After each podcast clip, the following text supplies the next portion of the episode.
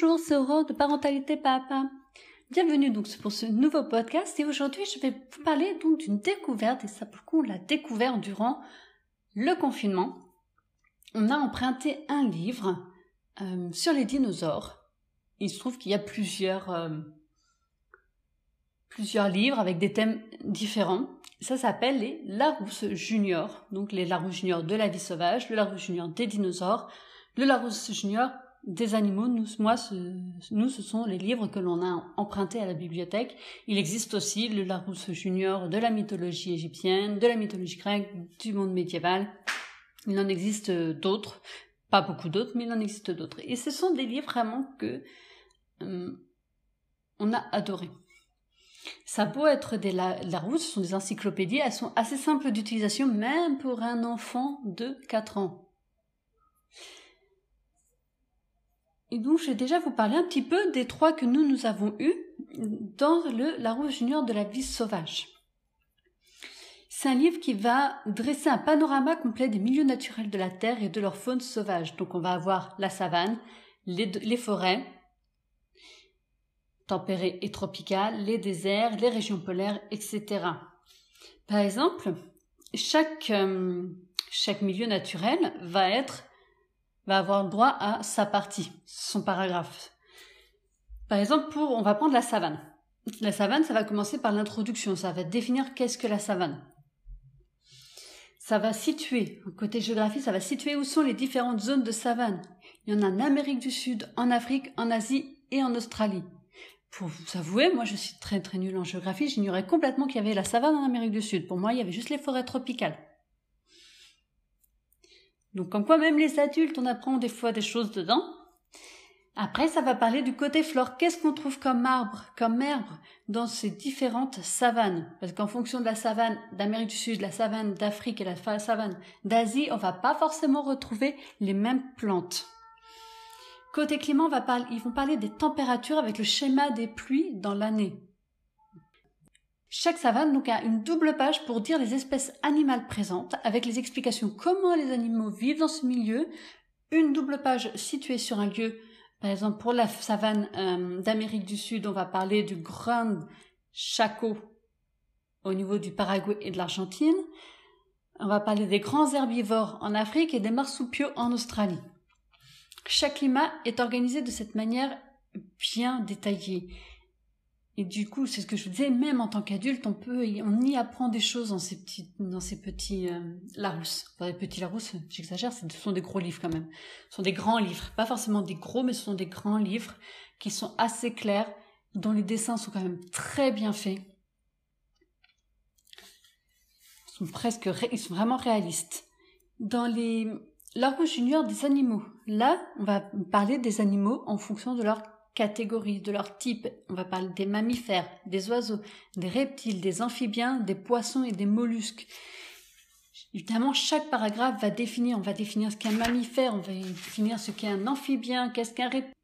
Je vais vous prendre l'exemple des reptiles parce que c'est euh, c'est la page qu'on a le plus lue puisqu'à ce moment à ce moment-là Nolan adorait les reptiles.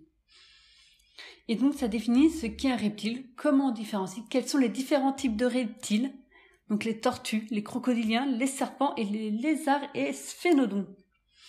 Ça va parler de quels sont leurs ancêtres. Évidemment, là, on va, on va avoir un micro chapitre sur les dinosaures. Comment ils se reproduisent. Et chaque groupe va être approfondi avec un gros plan sur une espèce. Alors, comment c'est détaillé? Je vais vous prendre une page en exemple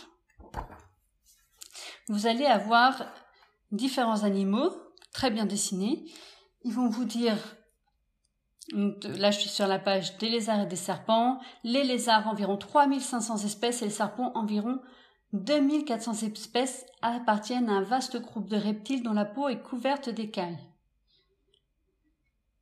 Et donc chaque animal, par exemple le gecko à crête plate, ils vont, ils vont dire la taille, ce qu'il mange, le nom scientifique, la situation géographique, avec un petit paragraphe tout petit pour expliquer euh, un petit peu ce qu'est l'animal. Donc lorsque le gecko à crête, à queue plate, pardon, s'aplatit sur un tronc, sa peau tachetée se confond avec l'écorce. Plutôt actif la nuit, il capture des insectes. Après s'être nourri, il se nettoie en se, léchant avec sa langue. Et on va avoir plusieurs animaux présentés comme ça. On va avoir euh, pour les lézards et serpents, on va avoir le choc voilà, le gecko de Namibie, le tuartara, l'agamé à tête de crapaud, l'iguane vert, l'iguane rhinocéros, l'iguane marin et tant d'autres, tant d'autres, tant d'autres. C'est le plus gros des livres. Évidemment, celui sur les animaux, il, est vraiment magnifique. Est vraiment très très intéressant. Euh, pour les enfants qui sont passionnés sur les animaux, c'est vraiment très intéressant pour eux parce qu'ils peuvent apprendre plein de choses. On découvre des animaux qu'on ne connaissait pas, hein. moi la première d'ailleurs. Euh, je vais vous présenter maintenant le troisième que nous avons lu, c'est-à-dire le Larousse Junior des dinosaures, qui est le premier que nous avons lu d'ailleurs. Et lui, pour les fans de dinosaures, avis aux mamans qui ont un enfant qui est fan de dinosaures, je vous assure, ils vont adorer. Ça vous explique quelles sont les trois grandes périodes de dinosaures, c'est-à-dire le Trias, le Jurassique et le Crétacé. C'est présenté par groupe de dinosaures, les dinosaures autruches, les tyrannosaures, les prosauropodes, les sauropodes, les pachycéphalosaures, les hypsilodontes, les iguanodontidae, les stégosaures et les achosaures. Avec un gros plan, avec des pages gros plans, qu'est-ce qu'un dinosaure, l'arbre généalogique des dinosaures, comment ils se nourrissent, Qu'est-ce qu'un fossile? Comment ils vivaient en famille? Pourquoi ils ont disparu avec les différentes hypothèses? Et donc, pour vous prendre un exemple de, page, euh, je prends l'exemple des sauropodes. On va avoir la définition des sauropodes. Qu'est-ce qu'un sauropode? Comment il se définit? Par quoi il se définit? En l'occurrence, les sauropodes, c'est les longs coups. Hein, les longs coups avec euh, les grosses pattes. C'est des dinosaures géants voilà, donc les dinosaures herbivores au long cou sont les plus grands animaux de tous les temps. Les plus petits mesurent 10 mètres de long et les plus grands plus de 38 mètres. Tous les sauropodes ont un long cou déterminé par une petite terminé pardon, par une petite tête et leur corps massif prolongé par une très grande queue portée par des membres en forme de poteau. On va ensuite présenter différents sauropodes donc le Seismosaurus, le, Mamo, le Mamenchisaurus, le Diplodocus, le Brachiosaure, et tant d'autres encore. On va dans comme pour les animaux, il va y avoir un petit carré qui vont vous dire de quelle époque ils vivent, est-ce qu'ils étaient au Trias, au Jurassique, au Crétacé, quelle était leur taille, avec un petit dessin avec la comparaison avec l'homme. Ça peut être assez impressionnant quand on regarde ce petit dessin parce que des fois on se sent tout tout petit est, de quelle famille, à quelle famille ils appartiennent, le lieu où ils ont été découverts, donc potentiellement où ils ont vécu, et un petit paragraphe avec des petits détails, comme pour le, le euh, les restes du long animal de tous les temps ont été retrouvés par des randonneurs au Nouveau-Mexique. Ses pattes étaient courtes et massives afin de porter son poids énorme de presque 100 tonnes.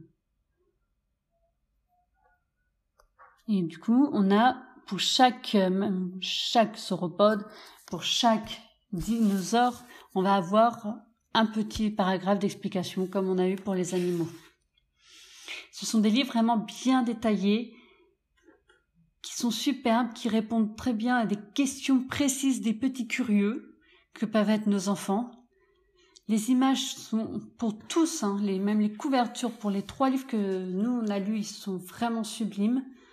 C'est très facile de s'y retrouver dedans. Même mon fils de 4 ans y a réussi, donc c'est vous dire que c'est assez facile. Et donc, comme je vous disais, il existe d'autres livres. Il existe l'Égypte, la mythologie et le Moyen Âge que j'espère pouvoir emprunter bientôt pour les regarder parce que s'ils sont aussi bien faits que ces trois-là, il n'y a aucune raison qu'ils ne nous plaisent pas. Ils font d'ailleurs partie de notre liste de prochains achats vraiment parce qu'ils peuvent durer dans le temps. Mais c'est le, point négatif, en fait, c'est le temps de vie. Euh, je pense que le temps de vie d'un livre comme ça dépend vraiment de l'enfant. Si il aime vraiment, si, vraiment il est passionné par euh, se poser des questions sur les animaux, sur la géographie ou sur les dinosaures. Je veux dire, à un moment, quand l'enfant n'est plus intéressé par les dinosaures, le livre il sert plus à grand chose. Mais dans ce cas-là, on peut peut-être le passer à quelqu'un qui lui se met, se met euh, est devenu passionné à des plus jeunes. Et c'est vraiment des livres vraiment très très bien faits. Je, je me répète, mais c'est vraiment des livres bien faits. Donc, je vous invite, si vous avez un enfant, quel que soit son âge, parce que même pour les enfants plus grands, c'est à 4 ans, c'est accessible. Pour les plus grands, c'est encore mieux parce qu'ils peuvent le lire eux-mêmes. Normalement, si vous avez des enfants passionnés par, par les animaux, par les dinosaures, par la vie sauvage, comme je vous disais aussi, il y a la mythologie, le Moyen Âge et l'Égypte. Je vous invite vraiment à, regarder ces petits, ces gros Larousse Junior, c'est gros, j'exagère, ces bons gros Larousse Junior. Ils sont vraiment très intéressants et vraiment très bien faits. Donc voilà, merci de m'avoir écouté. N'hésitez pas à me donner des commentaires ou si vous voulez des petites idées aussi de livres que vous, vous avez lus et qui vous ont plu. Sans ce, je vous dis au revoir et bonne journée.